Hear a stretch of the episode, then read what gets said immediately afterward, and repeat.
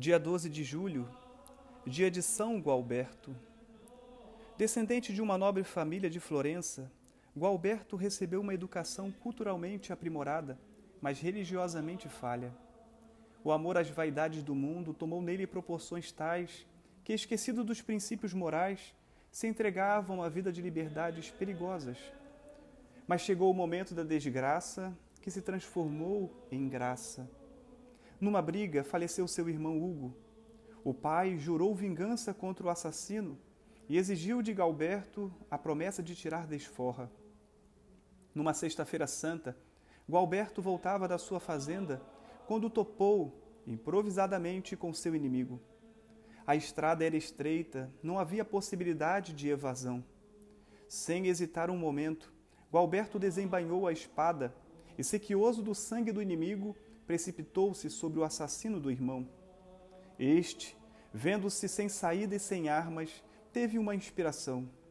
Atirou-se de joelhos ao chão e, de braços abertos, suplicou: Por amor de Jesus, que neste dia morreu por nós, tem piedade de mim, não me mates. O Alberto, estupefato, sem saber no primeiro momento o que pensar ou fazer, parou Lembrou-se do grandioso exemplo que o Divino Redentor tinha dado do alto da cruz, perdoando a seus inimigos. Sentiu-se tomado de grande comoção.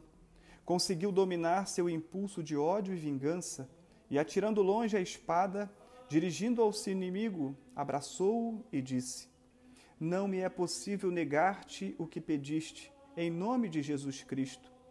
Não só te deixo a vida, mas ofereço-te minha amizade. Pede a Deus que perdoe meus pecados. Foi para Galberto a hora da conversão.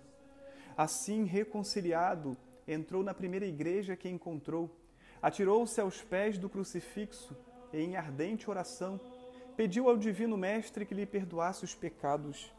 Depois, fixando os olhos no Cristo, notou a cabeça da imagem se inclinar para ele em sinal de perdão.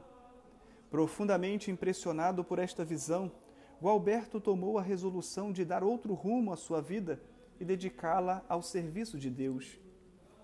Para este fim, foi ao convento de São Miniato pedir admissão entre os religiosos. A princípio, encontrou a mais forte resistência por parte do pai. Este estava resolvido, se preciso, a usar a força para tirar o filho do convento. Diante, porém, da constância e firmeza inquebrantável do filho, desistiu de seu plano. Deus é muito superior à nossa generosidade e fez com que Gualberto superasse com facilidade os obstáculos da adaptação à vida religiosa, dominasse perfeitamente os demais defeitos e até superasse em fidelidade religiosa os outros monges. Falecido o abade, os religiosos escolheram Gualberto como superior. Contudo, este relutou, não querendo aceitar a dignidade de superior, e retirou-se a uma solidão perto de Florença. Não tardou, porém, que viessem outros jovens, atraídos pela santidade daquele eremita, a pedirem que os aceitasse em sua companhia. Gualberto deu-lhes a regra de São Bento, dando início à construção de um novo mosteiro que, com o passar dos anos, gerou outras comunidades, dando origem à nova ordem, chamada de Valombrosa.